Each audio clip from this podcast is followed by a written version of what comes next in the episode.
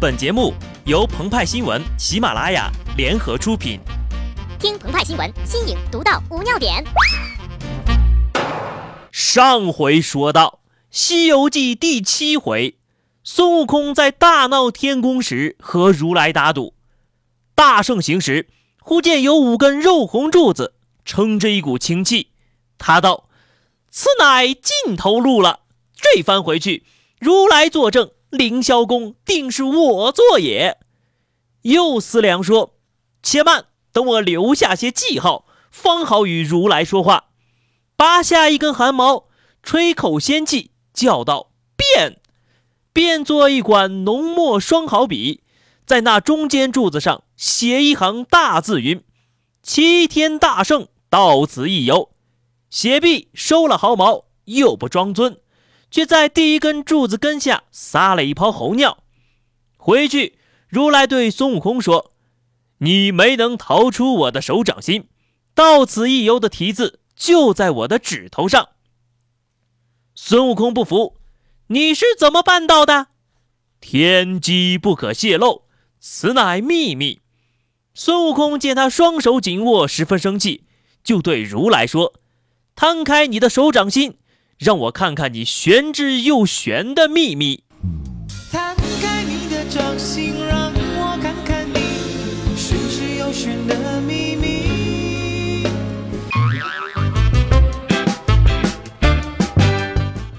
雁过留声，人过留名。写到此一游的孙悟空，既不空前，也不绝后。张涛和刘雅从小青梅竹马，金风玉露一相逢，便胜却疯子无数啊。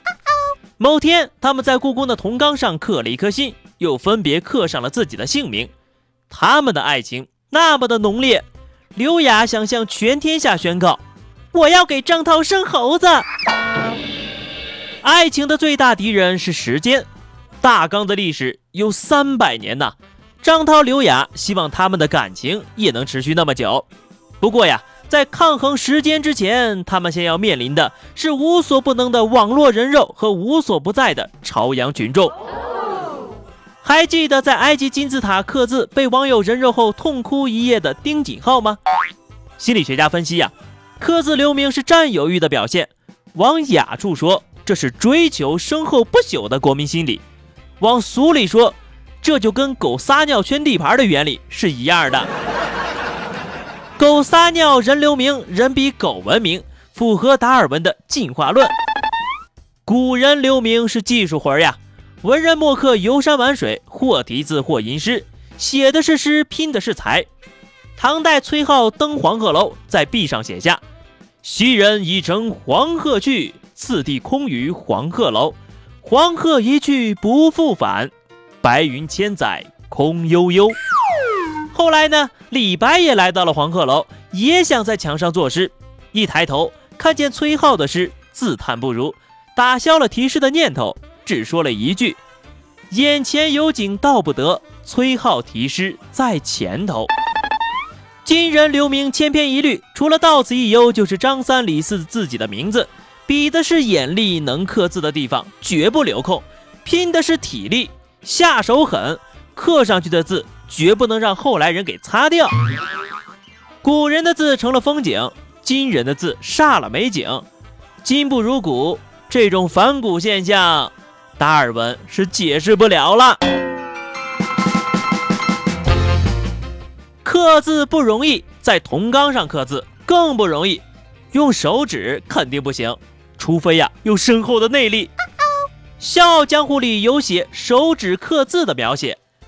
丐帮帮主谢峰呼道：“令狐冲，你来瞧瞧这几个字。”令狐冲站起身来，顺着他手指向的一根木柱向后看去，见柱上刻着三行字，第一行是“匾后有人”，第二行是“我救他下来”，第三行是“且慢，此人内功亦正亦邪，未知是友是敌呀。”每一行都深入柱内，目至心漏。自是方正大师与谢峰二人以指力在柱上所刻。张涛跟刘雅自然不是方正和谢峰，但两个人刻字的功力也不亚于武林高人呐。在铜缸上刻字儿，肯定需要工具吧？可能是刀子，也可能是钉子。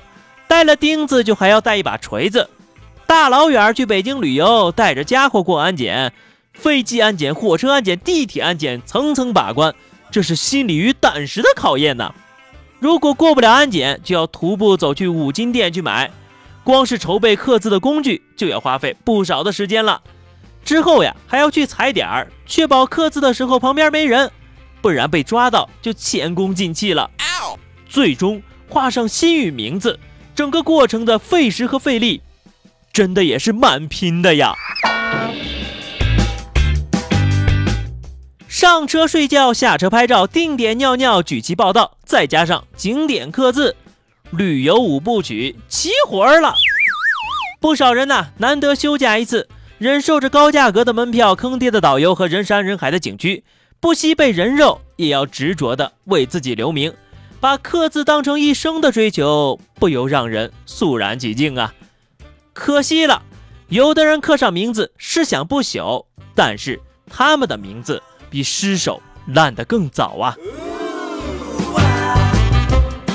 爱刻字儿的啊，不如回家呢，就在书桌上刻一个早字，早起多念点书。毕竟呀，丑人多作怪，人丑就要多读书啊！好的，那么以上就是本期节目的全部内容。更多新鲜资讯，敬请关注喜马拉雅澎湃新闻。下期节目我们再见吧，拜拜。